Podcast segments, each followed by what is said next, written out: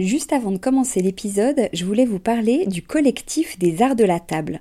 Alors l'art de la table, c'est vraiment une grande tendance dans notre univers déco, vous n'avez pas pu y échapper. Toutes ces jolies tables qu'on peut voir en photo sur Instagram ou dans les magazines, qui nous inspirent, qu'on a envie de reproduire quand on reçoit, ou même au quotidien. Tous ces chefs et ces restaurants qui font attention autant au contenu qu'au contenant, et toute cette jolie vaisselle qu'on peut voir dans les boutiques, eh bien c'est tout ça que défend le collectif des arts de la table, qui a pour ambition donc de promouvoir et de valoriser la filière française des arts de la table. Grandes marques, créateurs indépendants, artisans et détaillants passionnés, ils sont tous unis d'une même voix pour faire rayonner leur savoir-faire et leurs produits mais aussi pour vous inspirer. Tous les mois, le collectif des arts de la table vous propose une nouvelle tendance qui vous donne plein d'idées sur les matières, les couleurs et les formes du moment, et bien sûr une sélection de produits de marque française que vous pouvez donc retrouver sur leur site lesartsdelatable.fr ou sur leur compte Instagram lesartsdelatable. Allez, place à l'épisode maintenant.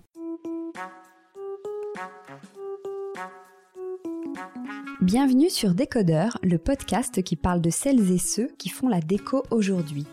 Je m'appelle Hortense Leluc et à chaque nouvel épisode, j'invite à mon micro un architecte ou un designer, une marque reconnue ou émergente, un entrepreneur ou un influenceur, quelqu'un que vous allez connaître ou pas, mais qui dans tous les cas va nous parler déco.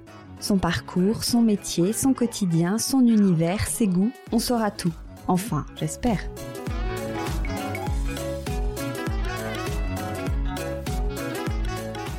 Bonjour à tous, si vous écoutez pour la première fois, bienvenue.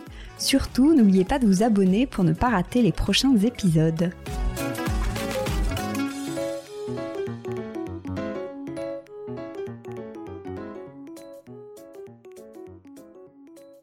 Je dois bien avouer que depuis le lancement de ce podcast, la question quand est-ce que tu interviews les et jus a bien dû m'être posée une vingtaine de fois.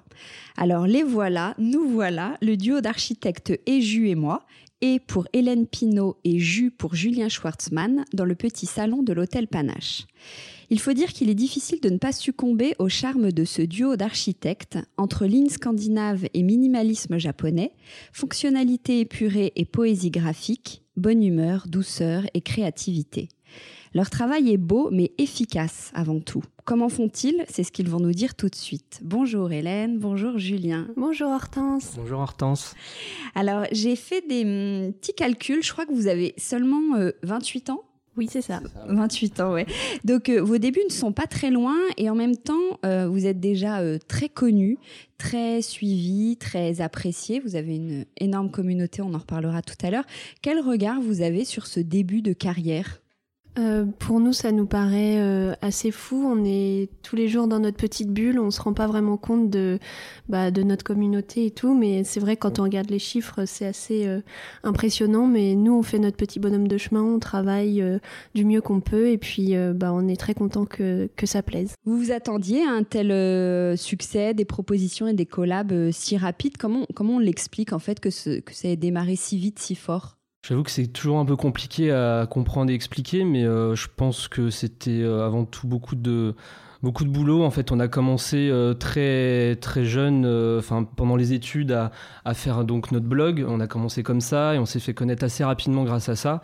Et c'est vrai que ça nous a permis euh, dès la sortie de l'école finalement de d'accéder rapidement à des demandes. Mais j'avoue qu'on a été très surpris par la rapidité des demandes. ça a été très vite avec la marque des petits hauts, mais je pense qu'on y reviendra après. On est très très exigeant avec nous-mêmes et du coup je pense que ça joue beaucoup très vite on a voulu faire euh, des choses de qualité et avoir un univers euh, assez euh, marqué sans vraiment le vouloir, mais on a très vite développé une patte, même dans nos rendus d'archi à l'école. Et du coup, ça nous a beaucoup aidé. Je pense aussi les études, l'exigence qu'il y a dans, ces études à, nous créer un univers et, et une patte. Vous vous êtes rencontrés donc pendant vos études Et après, en fait, vous vous êtes euh, installés ensemble, je crois que c'est ça. Et c'est là que vous avez créé le, blog dont tu parlais, Julien? Oui, c'est ça. En fait, euh, on s'est rencontrés à l'école d'architecture de Strasbourg. Euh, dès la première année, ça a bien fonctionné, on s'entendait bien, etc. Et en quatrième année, on s'est installés ensemble. On a eu notre premier appartement et on a vraiment eu de la chance. C'était un super bel appartement, pas très cher, etc. Mais il fallait le meubler. Et du coup, c'est comme ça qu'on a commencé à faire euh, des choses nous-mêmes, euh, essayer d'être créatifs pour personnaliser un peu notre, euh, notre intérieur. Que vous partagiez sur un blog, c'est ça? Oui, c'est ça. Ça a vraiment été le point de départ finalement de cet appartement, puisque avant on était, voilà, on avait chacun nos studios, on était un peu frustrés, on pouvait pas le décorer comme on voulait, et là vraiment l'appartement correspondait parfaitement en fait à, à notre univers. Il y avait un côté scandinave avec un parquet très clair et c'est vrai que ça, ça nous a beaucoup plu. Et du coup, ça a été le point de départ. On a commencé voilà, à faire des choses nous-mêmes, faire du do-it-yourself. Avant, on n'en faisait pas du tout en fait. On l'a fait vraiment naturellement. Et euh, de fil en aiguille, voilà, on, a voulu faire bien les choses. On a commencé à faire des photos nous-mêmes, à aller de plus en plus dans euh, des choses design. Et euh, voilà, après avec les réseaux, on était très présents et des marques sont venues vers nous et tout est tout s'est fait finalement assez naturellement. C'est ça qui est super agréable en fait dans notre parcours. Et donc le premier projet côté architecture qu'on vous a euh, proposé, côté architecte pardon qu'on vous a proposé, c'était euh, c'était les petits Oui c'est ça, c'était avec la marque des petits Donc on est tout juste en fait de sortir de l'école, d'être diplômé. Euh, on était diplômé en septembre et trois mois plus tard ils sont venus vers nous pour nous proposer un projet. C'est vrai qu'on était hyper euh, surpris et flatté parce que c'était une marque euh, qui nous plaisait beaucoup dans, dans, son univers, dans son approche. Euh, voilà, tout ce qui est matériaux, couleurs, ça nous parlait beaucoup. Et donc du coup, c'était pour une cour de l'une de leurs boutiques rue Keller qu'il fallait rénover. Donc c'était assez impressionnant parce qu'on était voilà tout juste diplômé. je pense qu'on va y revenir, mais c'est vrai que c'est des études très théoriques et tout l'aspect pratique de gérer un chantier, gérer des ouvriers, etc. C'était euh, encore assez euh, flou pour nous. Donc ça nous paraissait assez dingue. On s'est dit, euh, il, faut, il faut se jeter à l'eau, il faut, faut pas se poser de questions et, foncer. Comment vous travaillez sur un nouveau projet quand vous rentrez dans un lieu, que ce soit un appartement ou une boutique? Qu'est-ce que vous regardez en premier Peut-être? À, quoi vous pensez? Alors on part du principe que tous les lieux ont une particularité, une qualité et que les gens voient pas forcément, mais c'est évidemment notre boulot de, de la mettre en valeur. Et en fait, on, on part du lieu, du client, de euh, bah, des fonctions qu'il faut mettre en valeur, de leurs souhaits, de leur envie, et il faut faire un, un mix de tout ça. Et, et voilà, faut, faut trouver les, les points importants de, de chaque lieu pour euh, créer le meilleur projet euh, possible qu'on aime bien dire aussi souvent, c'est que euh, il faut prendre en compte toutes les contraintes et c'est vrai qu'on construit aussi un projet par les contraintes. Donc euh, c'est vrai que euh, qu'est-ce qu'une contrainte par exemple? Alors ça peut être plein de choses. on parle souvent de contraintes techniques, donc faut voir exactement où sont placées les évacuations, les murs porteurs. Donc il y a vraiment un vrai boulot de de voilà de déceler, enfin rechercher toutes ces contraintes là, les mettre sur le plan, les avoir bien en tête pour ensuite vraiment travailler autour de ça et à partir de ça parce que c'est vrai que finalement, plus il y a de contraintes, plus euh, ça nous amène et nous force à être créatifs. Euh, donc c'est vrai que c'est souvent euh, un bon exercice de, partir de ça aussi. En fait, vous gardez l'existant ou par principe, vous partez de zéro? Ça dépend vraiment de chaque projet. Euh, quand on teste euh, les premiers tests qu'on va faire en plan, on va, essayer vraiment de garder que les contraintes, vraiment enlever tout euh, ce qui est mur, voilà, qu'on peut enlever, garder que les murs porteurs, noter les, les, gains techniques. Et à partir de là, c'est un peu une page blanche. On va faire beaucoup de tests en plan jusqu'à trouver voilà le, plan qui correspond parfaitement aussi aux envies des clients. donc c'est vraiment un travail de fond, de recherche et d'investigation finalement. En fait, on va aussi partir du budget des clients. Donc ça dépend si euh, ils ont un gros budget, on peut vraiment euh, tout tout changer. Si euh, ils ont un plus petit budget, il faut savoir quoi garder, quelle organisation garder, essayer de faire des modifications là où c'est vraiment le, le plus important. et puis ensuite, c'est là qu'on crée le, le projet je crois que vous accordez beaucoup d'importance aux, détails. Même là, on est arrivé. Vous avez dit, ah, je regarde les, détails. Dans quelle mesure c'est important? Alors ça, les détails, ça arrive euh, vraiment à la fin. Euh, le plus important, vraiment pour nous, je pense, c'est notre formation d'architecte euh, classique, on va dire, pas architecte d'intérieur. on part vraiment du plan pour et les détails viennent vraiment euh, à la fin. Euh, pour nous, le plus important, c'est que le plan euh, soit le plus au cordeau possible, des alignements, pas de verrues, qu'on appelle des, des recoins disgracieux, etc.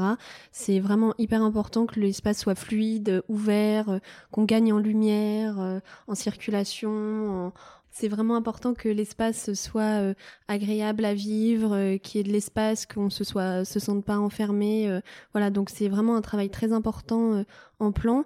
Et ensuite, selon le lieu, la particularité qu'on va trouver au lieu et ce que le plan va créer, en fait, c'est là qu'on va créer des, des détails intéressants, des niches, là où on va savoir où appliquer la couleur, où mettre un nouveau matériau, etc. Mais c'est d'abord le travail en plan qui est important pour compléter un peu ce que tu as dit et en même temps te contredire euh, un tout petit peu, c'est vrai que je pense aussi qu'il y a des détails qui viennent très rapidement en fait en début de projet euh, où euh, on va être inspiré par euh, vraiment un détail particulier, une cheminée, un matériau sur une cheminée ou, un, détail de moulure. Et c'est vrai que ça peut être aussi des pistes qui nous mènent vraiment à des, détails ensuite. Enfin, je suis d'accord après avec toi, hein, les détails c'est à la fin, où on va vraiment prendre le temps de les imaginer, les dessiner et aussi qu'ils soient parfaitement réalisés. Et ça, c'est un gros travail de fond. Comment vous fonctionnez avec un, client? Ils viennent vous chercher pour votre style, vos idées, ou finalement vous l'imposez d'une certaine manière? Comment vous échangez? Alors je pense que les clients viennent vers nous euh, pour euh, pour notre style. C'est sûr s'ils veulent du baroque ou quelque chose de très noir ou très foncé, je pense pas qu'ils viendraient vers nous euh, naturellement. Donc en fait, c'est vraiment des échanges euh, dès le premier rendez-vous, voir si on est sur la même longueur d'onde, c'est très important. Sinon, ça va être très compliqué à la fois pour eux, à la fois pour nous durant tout le projet. Et c'est vraiment pas le but. Il faut vraiment que ce soit un plaisir de de travailler ensemble et que ce soit naturel et fluide.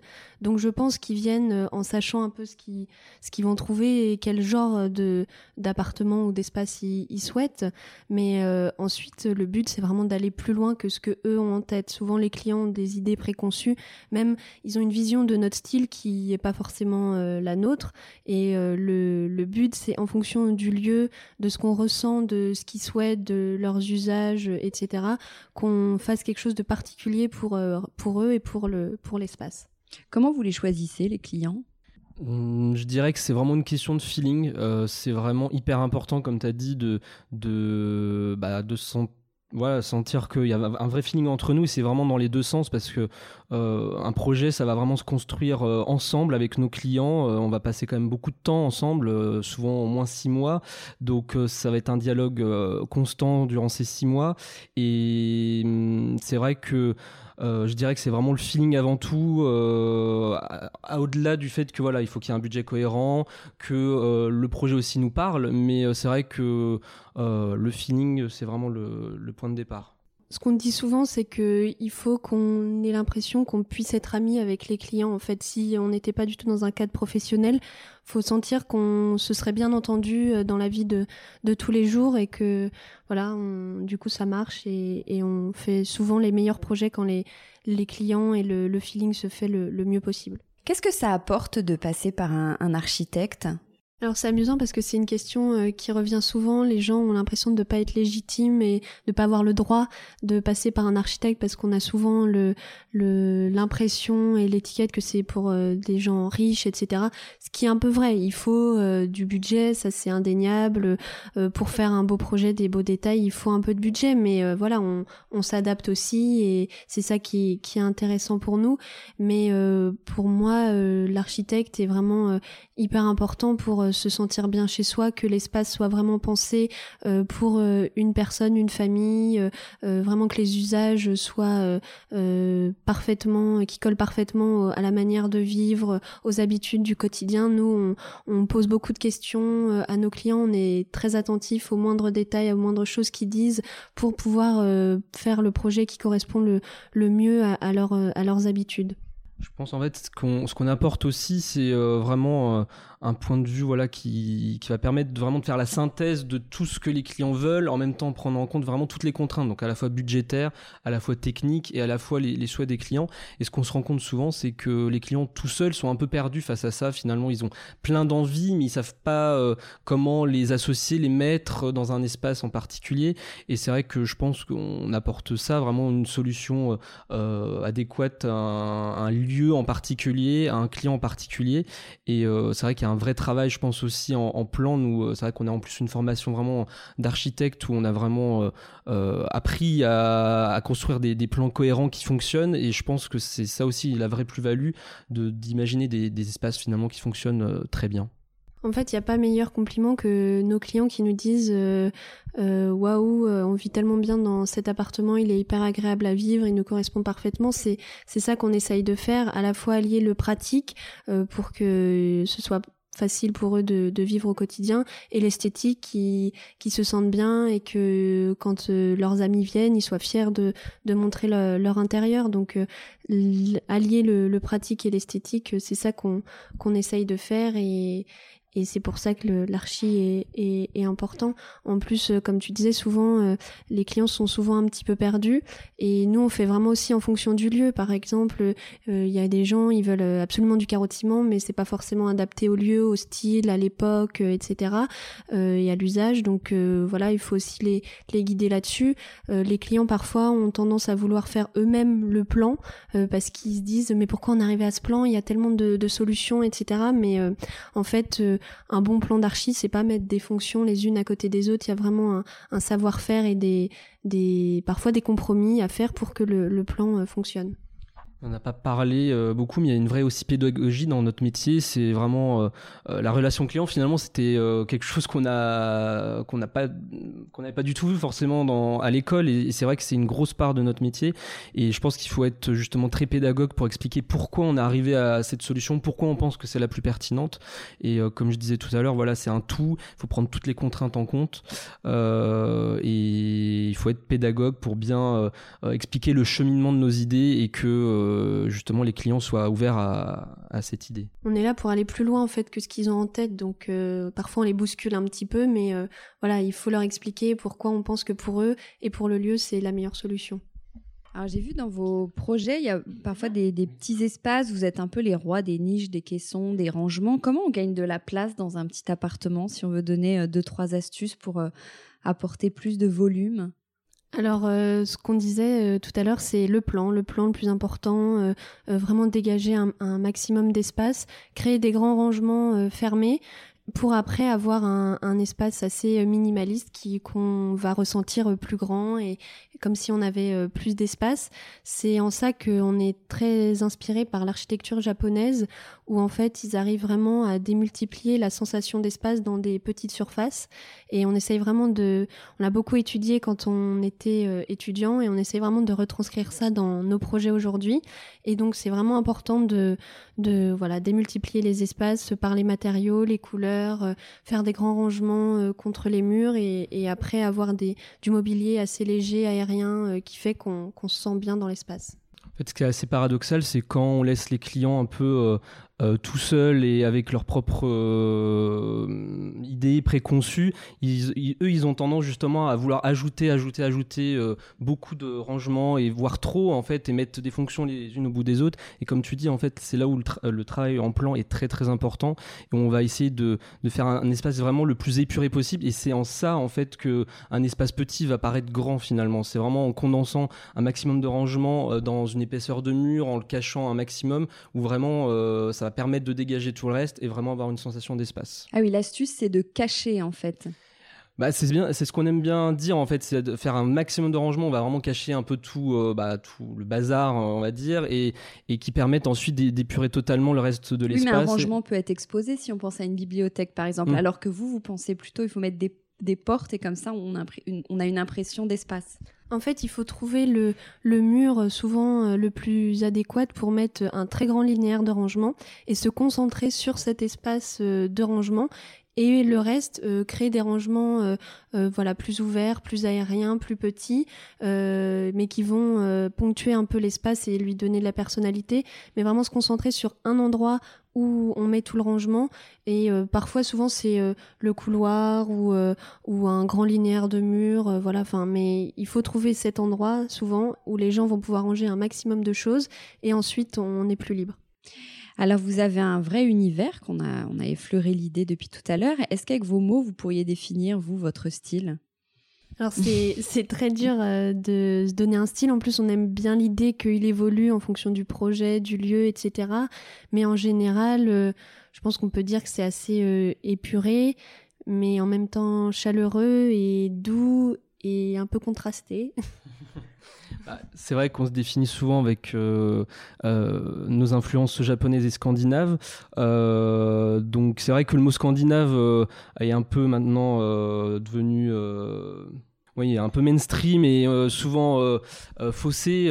nous, quand on pense à Scandinave, c'est vraiment le côté vraiment fonctionnel du design scandinave des années 50 avec Arne Jacobsen ou Alvar Aalto. C'est vrai qu'on est très inspiré par ça.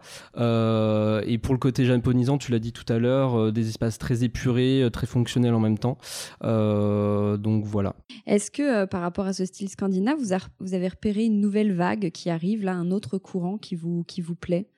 Alors il y a beaucoup le mouvement un peu craft et wabi sabi qui, qui est très présent en ce moment, qu'on aime beaucoup aussi parce que c'est vrai qu'on essaye de, de faire comprendre à nos clients que les plus beaux matériaux c'est les matériaux naturels et c'est pas forcément une mauvaise chose qui se patine avec le temps et qui qui évoluent et qui soient pas forcément euh, nickel euh, comme le premier jour où ils ont emménagé. C'est vraiment très important cette patine et au contraire ils prennent euh, de la valeur donc on, on milite vraiment pour utiliser des vrais matériaux naturels, de la vraie pierre, du vrai marbre, du bois, euh, du béton. Même le béton, les gens pensent qu'il va rester euh, euh, uniforme du début à la fin, mais non, il se fissure légèrement, il y a une patine, mais c'est ça en fait qui donne vraiment du, charme et ça a tellement plus de, force que des, imitations. Du coup, c'est vrai que le mouvement Wabi Sabi et le côté un peu craft fait main, où on voit la main de l'homme, le côté unique de l'objet, ça nous parle aussi beaucoup. Quel est euh, et côté côté couleur, vous avez une palette de couleurs. Il y a beaucoup de rose poudré et vous laissez beaucoup de blanc aussi dans les dans les appartements. Ça apporte quoi de particulier dans un intérieur ce, ce type de, de couleur? Alors c'est vrai que nous on aime toujours dire qu'on part d'une base vraiment blanche. Pour nous c'est la base de tous les projets et ensuite on va le ponctuer avec des couleurs. Donc c'est vrai assez douces mais toujours en, même temps en contraste. Euh, c'est vrai qu'un notre marque de fabrique sans le vouloir. Hein. C'est vrai que c'est le rose qui en même temps évolue avec le temps. C'est vrai que si on revenait en arrière, c'est un rose peut-être plus soutenu. Maintenant, on va être sur des teintes un peu plus euh, naturelles, nude. Mais euh, je dirais que c'est vraiment pour apporter un maximum de lumière. Déjà la base blanche, c'est vrai que souvent euh, quand on fait nos avant-après, ça impressionne les gens parce qu'on nous dit même ah mais vous avez créé de la lumière, vous avez apporté de la lumière. Mais évidemment, on n'est pas magicien non plus. On va pas ajouter des fenêtres, etc. Mais déjà le blanc fait beaucoup de choses. Je pense euh, vraiment cette base blanche euh, euh, associée avec des matériaux assez clairs. c'est vrai que c'est un peu notre base de travail. Donc c'est vrai que tout ce qui est bois clair, bois blond, même quand on va utiliser un terrazzo, on va être souvent dans dans des terrazzo assez clairs, mais toujours en même temps en contraste avec des fois des couleurs un peu plus soutenues. voilà, je pense que c'est un peu notre signature finalement, mais sans le vouloir, c'est vraiment naturel. On a toujours aimé ça. Le, rose, t'aimes même dire, Hélène, que je, suis encore plus rose que toi. Euh, et on peut pas s'empêcher en fait que dans n'importe quel projet, il y ait au moins une touche de rose. Bah en fait, on trouve que le, rose va avec tout. Euh, et ça amène vraiment de la subtilité et de la douceur à un espace. Mais on n'aime pas non plus qu'on nous définisse que euh, par le pastel parce que c'est vrai qu'on aime beaucoup quand même le, le contraste, euh, toujours amener un rose mais avec un bleu foncé ou un, un noir. Euh, voilà, c'est des choses très importantes pour nous de créer des contrastes, des teintes chaudes, froides. les gens n'aiment pas trop qu'on dise ça, mais masculine, féminine, c'est très très important. Et c'est marrant, vous parliez du terrazzo, j'allais vous demander, vous, il revient assez souvent dans vos projets, vous avez des matériaux un peu fétiches comme ça? Le terrazzo, on aime beaucoup justement parce qu'il amène beaucoup de contraste et parce que c'est un matériau naturel euh, très beau. Euh, et maintenant, en fait, que les gens ont vu qu'on l'utilisait, ils nous le demandent beaucoup. Donc euh, voilà, c'est pareil, il faut essayer de se, renouveler, de faire en fonction de l'espace et de, du style qu'on essaye de créer dans, dans, l'appartement. Euh, après, comme le disait Julien, les bois clairs, euh, on les retrouve aussi beaucoup dans notre travail, mais on essaye de varier vraiment les, les matériaux pour pas, pour pas se répéter. Julien, vous êtes à l'aise avec ce style justement euh, On parle du rose là, qui a une part euh, féminine assez importante ou oui, ça vient pas forcément d'Hélène en fait? Non, non, j'ai toujours été super à l'aise avec ça. J'ai jamais été contraint par Hélène d'utiliser du rose. Euh, c'est vrai que on s'est toujours, on a toujours été super raccord en fait sur nos goûts. Dès le début, comme ça, vous avez trouvé votre style ensemble? Comment on se met d'accord sur une identité? Je sais pas s'il y a vraiment de moments où on se dit on va, on va vraiment euh, partir là-dedans. Non, ça s'est vraiment fait super naturellement. C'est ça qui est vraiment agréable dans notre duo, je pense. Euh, voilà, on s'est jamais vraiment posé de questions. On a toujours été attiré par ces ambiances-là, ambiance scandinave, euh, très minimaliste, mais toujours avec un peu de douceur. Si moi je me souviens du moment, c'est euh, en deuxième année, on devait étudier des maisons euh, d'architectes connus et Julien avait tiré au sort euh, la maison, la Moriyama House de Sana qu'on devait étudier et en fait ça a été une révélation pour nous deux. En fait, ça s'est fait chacun, on a eu un coup de cœur vraiment pour cette architecture et, et tout, toute leur leur, leur travail, leur douceur, leur subtilité, leur sensibilité, la nature qui rentre à l'intérieur de, la maison, etc. Ça a vraiment été un, coup de cœur, mais chacun de notre côté et en même temps, et depuis, bah, ça nous a pas quittés. Et côté inspiration, vous avez aussi les mêmes inspirations? Quelles sont vos sources d'inspiration? Euh, oui, c'est vrai qu'on a un peu les mêmes sources d'inspiration, euh, euh, mais encore une fois, c'est inconscient. On aime les mêmes choses. Parfois, c'est moi qui vais commencer à dire à Julien ah, "Regarde, j'aime bien telle chose", et il va dire "Ça va mettre plus de temps." Souvent, Julien, il est plus dans la réflexion et moi, je suis plus dans la spontanéité.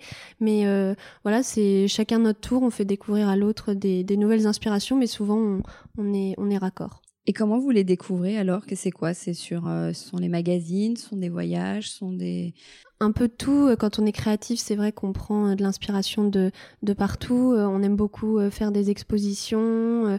On suit beaucoup de, de blogs et de réseaux scandinaves, nordiques, qui ont une vision pas tout à fait comme nous en France et on, on aime beaucoup leur, euh, leurs inspirations.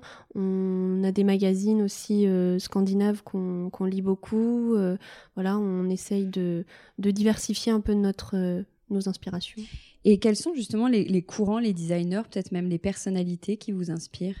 Alors c'est jamais évident, il y, en a, il y en a tellement, mais je dirais, comme tout à l'heure, c'est vrai que design scandinave, euh, on est très très attiré par euh, voilà des, des, grands designers et architectes euh, comme ont été Alvar Alto ou Arne Jacobsen, où c'est vraiment des lignes très pures, fonctionnelles, où chaque détail est pensé et a une fonction. ensuite, en peinture, je vais te laisser répondre, mais je sais que tu es une grande fan du travail de Kandinsky, par exemple. Oui, j'aime beaucoup Kandinsky par euh, son approche un peu multi euh, pluridisciplinaire en fait où euh, il crée de la peinture en fonction de la musique. Et il essayait de retranscrire en fait la, musique dans la peinture où il y avait aussi toute une réflexion sur le lien entre forme et, couleur voilà. Et puis bah évidemment sa sensibilité et les couleurs le, les, forces dans, dans ses peintures ça me parle beaucoup. Je fais moi-même un peu des, des collages dans mon temps libre etc ça permet vraiment de, de libérer sa création sans avoir les contraintes de l'archi, etc. Je fais des formes assez, euh, assez euh, abstraites et dans les courbes, etc. Donc ce qu'on retrouve pas forcément dans, dans l'archi. Et ça permet de, de vraiment, euh, oui, laisser son inspiration et sa créativité parler. Mais là, on s'éloigne un peu du, du sujet. Non, c'est hyper intéressant. Non, non, c'est très intéressant. Non, bah, bah toi, oui, voilà. Enfin, toi, pour le côté rêveur, c'est vrai qu'on aime bien se définir où toi, tu as un côté rêveur et moi un peu plus euh, euh, maniaque, architecturé. Donc, moi, je, je, je m'évade un peu euh, en faisant de la photo, finalement. c'est vrai que c'est un. C'est quelque chose qui me parle beaucoup. Voilà, faire des, des, des cadrages très architecturés avec un œil d'architecte, finalement. et donc, par la photo, par je t'apporte, je pense aussi, je t'ai fait connaître, je pense, des choses en cinéma, le cinéma de Wes Anderson, ou encore une fois, ça va être quelque chose qui me plaît beaucoup parce que très cadré, très symétrique, avec vraiment des cadrages parfaits, et, et voilà, c'est des choses qui me parlent beaucoup. Alors, il y a de plus en plus de, je me demandais, de, studios d'architectes, euh, d'architectes qui ont un peu euh, pignon sur rue, donc des inspirations un peu communes, des idées, des partis pris qui reviennent, euh, voire même un peu, on, parle de, de copie, de style. Vous-même, vous êtes peut-être inspiré de quelqu'un avant vous et maintenant vous êtes peut-être vous-même copié entre guillemets. Qu'est-ce que vous pensez de tout ça? Euh, c'est vrai que ça revient souvent déjà à l'école d'archi où euh, c'était un peu la guéguerre entre les étudiants. Euh, c'est moi qui l'ai découvert en premier, c'est mon style, tu m'as copié, etc. Mais je pense que on se nourrit les uns les autres. Forcément, maintenant avec les réseaux Pinterest, on est tous inspirés par les mêmes choses. Il y a des tendances, donc forcément, on va utiliser le même style de couleur, le même type de matériaux. voilà, enfin je pense pas qu'il y ait deux copies et justement euh, ça nous pousse à aller plus loin. Euh, je pense d'avoir euh, beaucoup d'archis à Paris, etc. Donc moi je pense que c'est plutôt une concurrence entre guillemets saine qui nous pousse à, créer encore plus et d'aller plus loin et de, de, de trouver d'autres inspirations. Après, ce qui rend aussi chaque projet unique, c'est euh, aussi les contraintes, euh, les clients, ce qui va nous pousser justement à pas juste euh, entre guillemets copier une image qu'on aime bien, ça va être essayer de l'adapter par rapport à un, espace, par rapport à un projet. c'est là où souvent d'ailleurs les clients ont, du mal avec ça, c'est-à-dire ils, vont avoir plein, enfin tout le monde a maintenant un peu Pinterest, ils vont piocher, ils vont dire j'aime ça, j'aime ça, j'aime ça, mais en fait ils savent pas comment faire pour le transposer dans, un espace en particulier. Donc c'est vrai que c'est ça aussi qui permet de faire des projets un peu uniques. Et voilà, le lieu les clients et s'inspirer de, tout ça pour en faire vraiment quelque chose de, singulier. Oui, c'est vraiment le mélange d'inspiration, euh, le, lieu et le client qui enrichit euh, vraiment le projet et c'est ça qui doit nourrir euh, la réflexion. Alors vous faites aussi des, hum, vous avez imaginé du mobilier, vous avez revisité une chaise d'écolier avec euh, Mom and Dad Factory, euh, vous avez créé un papier peint avec euh, Season Paper et votre dernier, enfin vous, avez plein de projets comme ça et votre dernier projet en date, c'est une collab avec Target pour la sortie de leur nouvelle gamme de revêtements de sol en vinyle, c'est bien ça. Est-ce que vous pouvez nous parler juste de ce projet? Parce qu'on peut le découvrir jusqu'au 30 30 mars. Oui, alors ce projet, on était très content que Target fasse appel à nous. On, connaît bien euh, leurs produits depuis pas mal d'années. Euh, et c'est vrai qu'on trouvait que c'était hyper intéressant de travailler sur une scénographie, de sortir un peu de nos sentiers battus. C'est vrai que la scénographie, c'est pas notre domaine de prédilection. On fait beaucoup de rénovation d'appartements, de boutiques.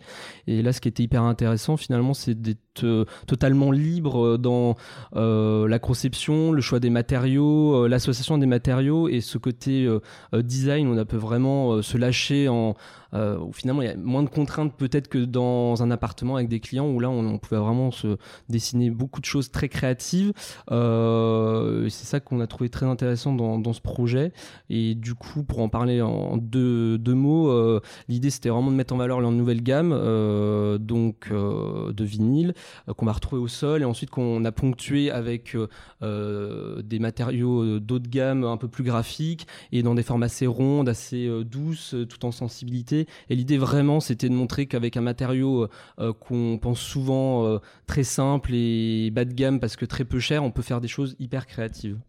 En fait, leur nouvelle gamme, c'est destiné vraiment à l'habitat, l'habitat social, euh, voilà, donc des choses où ça peut paraître un peu un peu triste et euh, c'était vraiment l'idée d'anoblir le, le, le matériau et de l'utiliser de manière créative et déco un peu et que c'est pour ça qu'on a essayé de recréer en fait l'évocation d'une maison euh, pour montrer qu'on peut vraiment se sentir bien et euh, être bien chez soi avec ce type de, de matériaux et que c'est pas parce que voilà comme tu disais c'est pas très cher que on peut pas en faire on peut pas faire des beaux espaces avec.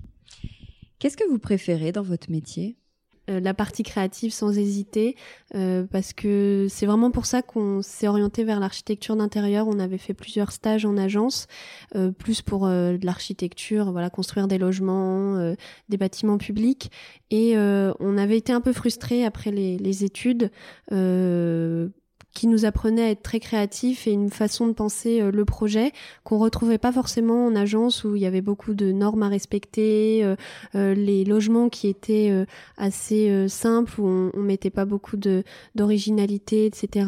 dedans parce qu'il y avait plein d'autres contraintes. Et du coup, on a vraiment voulu euh, s'orienter sur l'architecture d'intérieur parce que on, sentait qu'on serait beaucoup plus créatif euh, là parce qu'il n'y aurait pas toutes les, toutes les normes euh, qu'il y a pour les, logements collectifs. Et, le, et le moins Qu'est-ce que vous aimez le moins?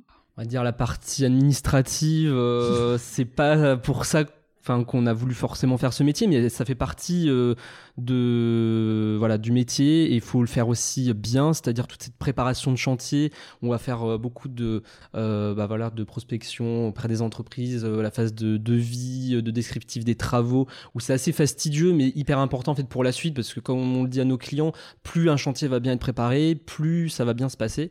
Donc en fait chaque partie est très importante. C'est vrai que la partie conception, c'est là où on va vraiment aimer tester plein de choses choses, être, euh, c'est voilà la partie créative finalement qui est hyper intéressante, euh, la partie préparation de chantier un peu moins sexy on va dire, mais tout aussi importante. Et en même temps moi de mon côté c'est vrai que j'aime beaucoup euh, travailler les détails, c'est là où on va vraiment aller dans le détail, le, choisir voilà les dimensions de chaque chose et c'est en ça aussi quand même que c'est assez intéressant.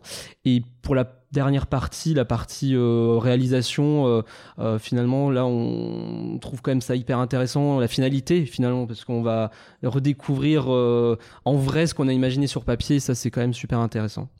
Et puis euh, depuis plusieurs années, on prend de plus en plus goût en fait à travailler sur les chantiers avec les ouvriers. On, a un vrai lien avec eux, on se comprend bien maintenant, et euh, c'est hyper intéressant de, de travailler avec eux aussi, de prendre leur, euh, leur savoir plus technique et de travailler ensemble. Ça, c'est vraiment une partie qui nous plaît de, de plus en plus. Sur le, sur le travail à deux, est-ce que vous avez le même euh, rôle, les mêmes, en quoi vous êtes euh, complémentaires et Alors on a les mêmes inspirations euh, pour ça, donc on, se comprend très bien.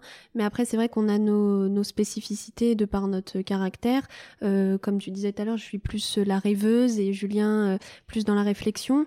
Donc je vais plus m'occuper des inspirations, de trouver les matériaux, les accords de couleurs, etc. Et euh, Julien, lui, va vraiment travailler sur le, carnet de détails, voilà, pour la préparation du chantier et euh, tout réfléchir euh, au millimètre. Mais on fait tout vraiment conjointement, même les inspirations. Julien, il a évidemment plein d'idées aussi, et, moi, je vais lui donner mon, avis sur les dimensions des choses. Donc tout est fait vraiment à deux. C'est vrai qu'on fait tout à deux et c'est vrai qu'on trouve qu'on se rend plus fort aussi en travaillant euh, ensemble. Même pour des réunions de chantier, euh, on, essaie d'y aller le plus souvent tous les deux parce qu'on on se donne de la force et puis on, peut être un peu sur tous les fronts, en même temps gérer le client, euh, les ouvriers en même temps. Et c'est vrai que voilà, c'est chacun sa spécificité, mais je pense qu'on se complète et on, on se comprend aussi parfaitement.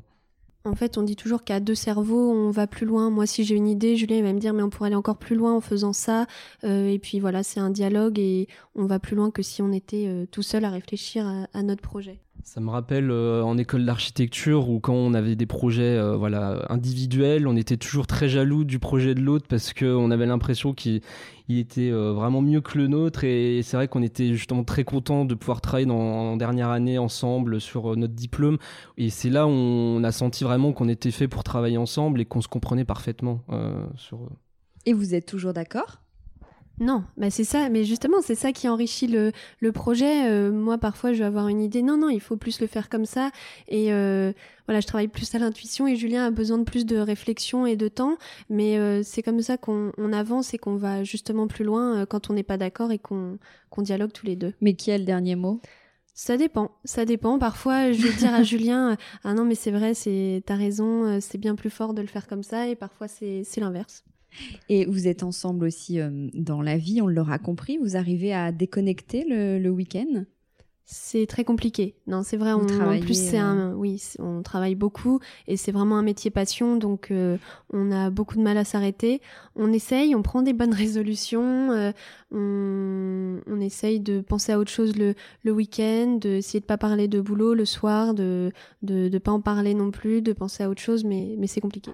Je pense que c'est un vrai travail au quotidien en fait pour trouver un équilibre parce que si on revient euh, au tout début de notre parcours, je pense qu'on était tellement heureux d'avoir plein de demandes de projets, euh, qu'on était un peu naïf. Voilà, on voulait travailler, travailler, travailler. On n'avait pas forcément de limites, euh, mais c'est vrai que là de plus en plus on essaye de, de, rechercher voilà un, vrai cadre, de cadrer les choses pour aussi avoir une bah, une vie à côté parce que le voilà c'est un métier passion, mais il faut quand même aussi pouvoir avoir un peu du temps pour soi à côté, je pense.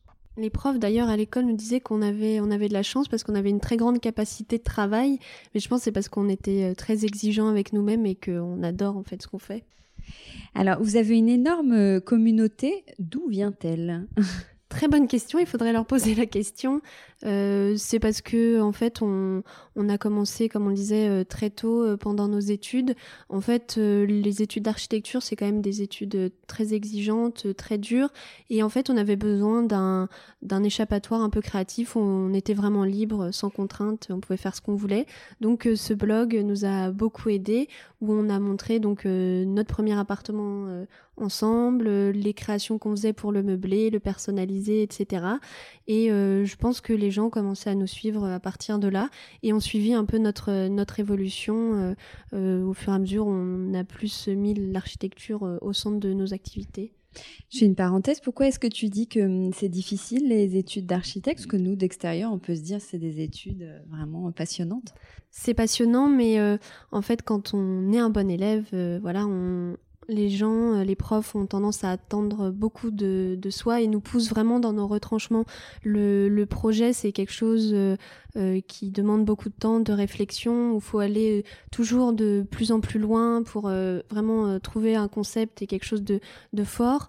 Et comme on travaillait beaucoup, je pense que les profs ont, ont vu ça et ont voulu qu'on aille vraiment euh, loin. Et n'hésitaient pas voilà à nous, nous casser euh, lors des rendus pour euh, vraiment nous remettre en question et qu'on travaille encore et encore donc euh, voilà, c'est pour ça, dans ce sens-là, que c'est dur, mais en même temps, c'est passionnant. Hmm.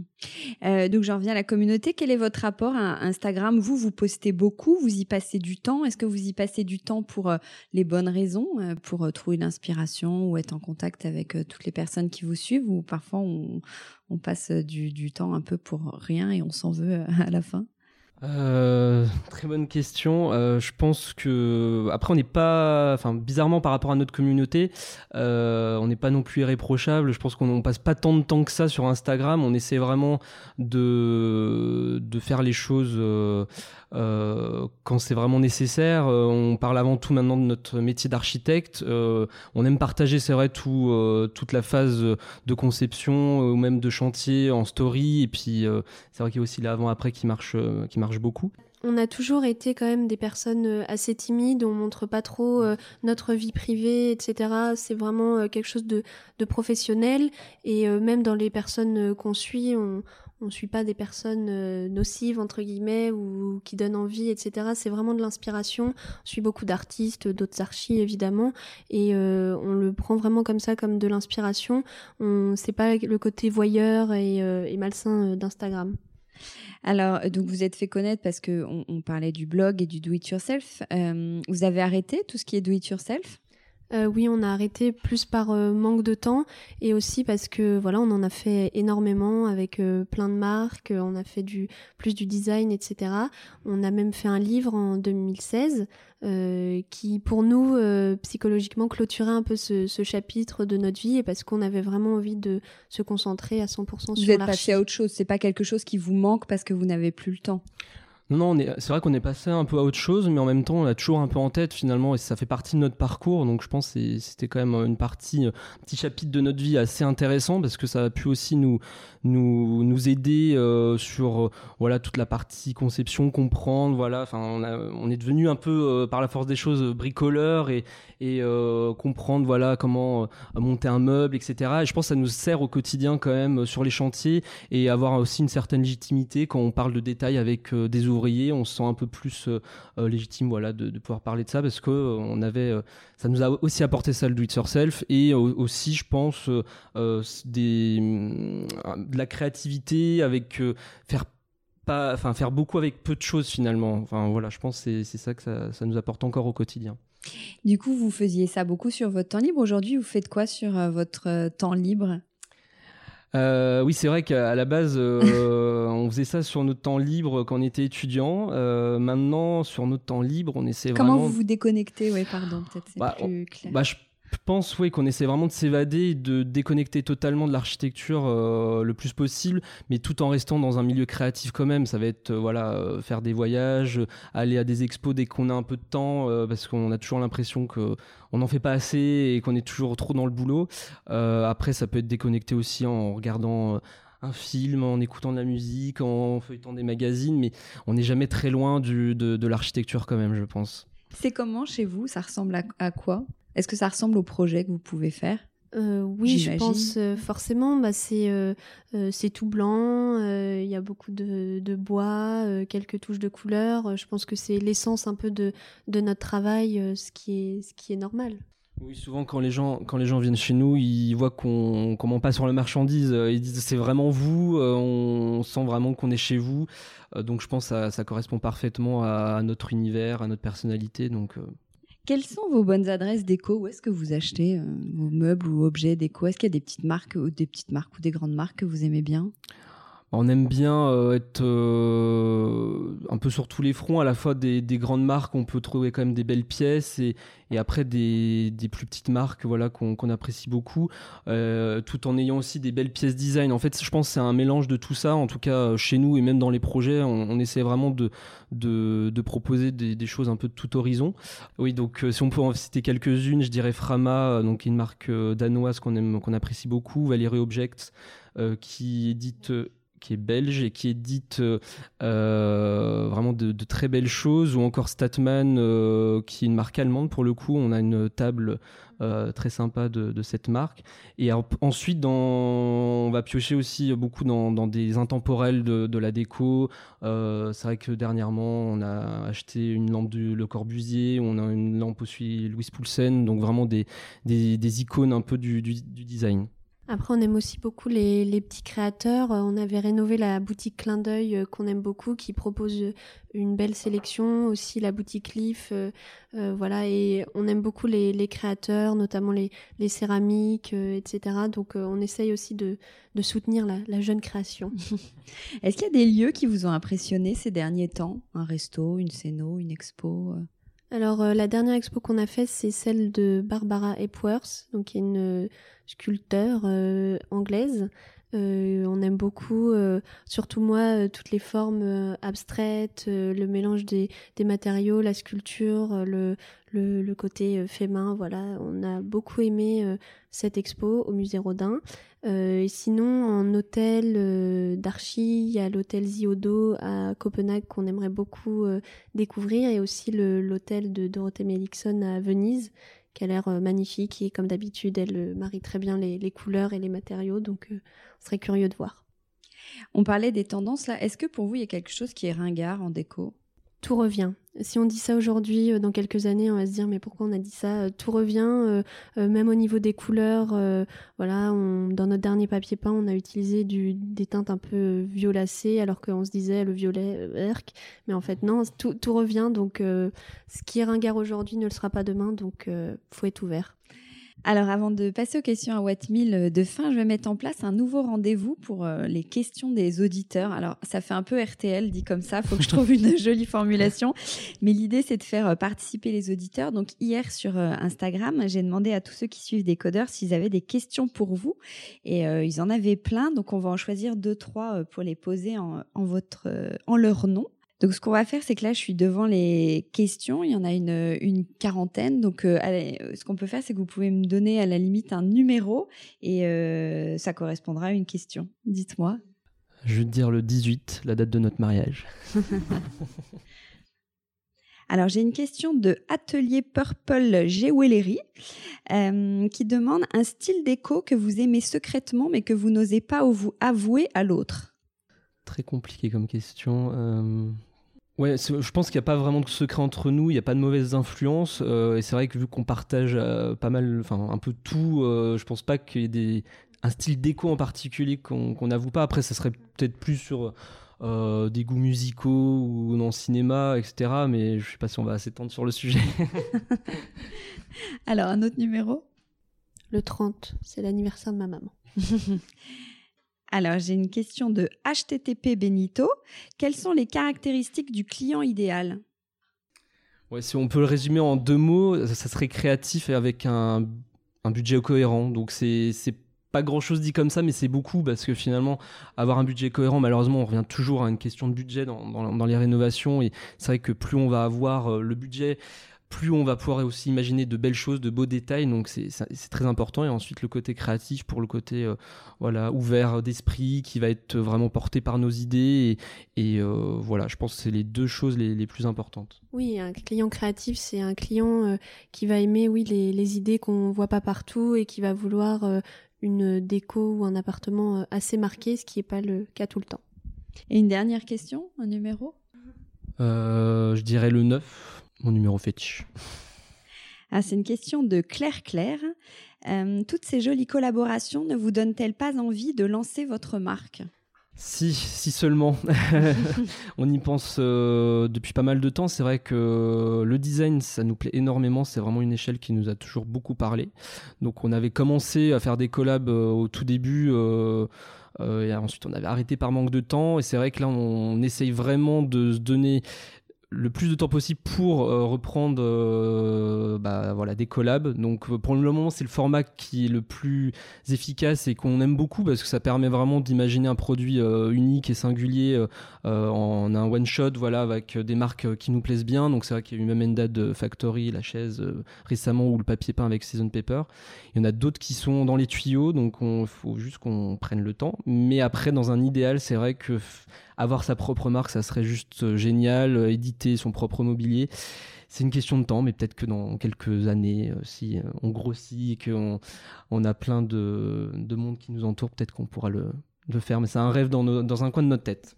Après, on essaye aussi de dessiner du mobilier euh, dans nos projets, des tables ou des placards ou des choses comme ça. Et on aimerait bien, si c'était possible, pouvoir les éditer pour que tout le monde puisse les acheter. Euh, alors, on va terminer avec les questions euh, à Wattmill. Euh, donc, question à 5,50 euros, le prix d'un pack de lait. Moi, j'ai été très inspirée par votre nom, euh, Eju. Eju, on dit Eju, Eju, Eju. Oui, par nos, nos prénoms, il y en a beaucoup qui disent Eju. Ça, ça nous gêne pas. Dis Eju depuis tout à l'heure, ça se trouve c'est Eju. Non, non, c'est Eju, c'est nos prénoms, donc Hélène et Julien. Mais si vous dites Eju, c'est pas grave. Alors, le matin, avant d'attaquer un chantier, vous êtes plutôt Hey d'orange thé ou café? euh, Moi, je suis très thé. Euh, le thé, c'est la vie. Euh, j'en bois toute la journée. mais Julien, est un peu jus d'orange. mais c'est vrai que tu m'as mis au thé quand même. C'est toujours sympa le moment, voilà, la préparation du thé. C'est toujours un petit moment on prend le temps de se poser, de réfléchir à ce qu'on va faire de la journée et un petit, un petit temps de pause toujours important. Question à 2 euros, le prix d'une assiette blanche chez Ikea. Euh, cette marque, et on entend souvent le mot Heige, qui est suédois. Est-ce que vous savez ce que ça signifie? Oui, ça veut dire bonjour, mais en fait, le, notre nom vient, vient un peu de là, parce que euh, quand on regardait beaucoup les blogs scandinaves, euh, etc., suédois, il y avait marqué en haut Heige, et j'ai dit à un moment à Julien, mais c'est marrant, regarde, ça fait Hélène et Julien, H et J. Et Julien m'a dit, ah, mais ce serait encore mieux si c'était Eju avec un U.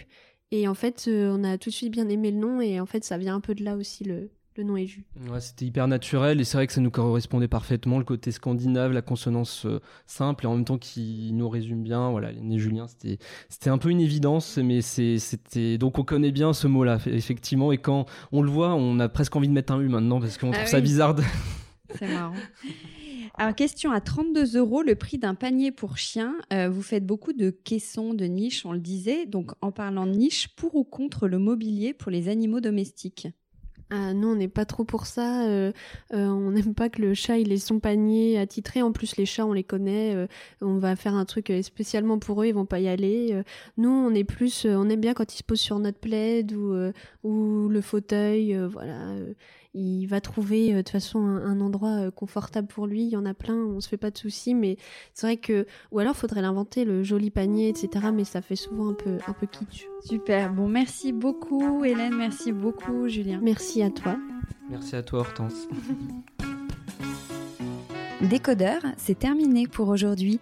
Merci beaucoup d'avoir écouté en entier. Si vous avez aimé, n'oubliez surtout pas de vous abonner à cette émission pour ne pas rater les prochains épisodes. Bien sûr, vous pouvez aussi le partager sur Facebook, Twitter, LinkedIn ou en story Instagram par exemple. Ça permet de le faire connaître euh, à vos proches. Je suis Hortense Leluc et vous pouvez me retrouver sous le pseudo Hortense Déco ou via le compte Décodeur Podcast sur Instagram. Et si jamais vous écoutez sur iPhone via l'application Apple Podcast, vous pouvez aussi me laisser un commentaire, rubrique classement et avis, parce que plus j'ai de commentaires, plus Décodeur se démarque dans la jungle des podcasts, ce qui est très important pour moi, pour me faire connaître encore plus largement et faire découvrir le monde de la déco euh, au plus grand nombre. Voilà, merci et à très bientôt alors, ici ou ailleurs.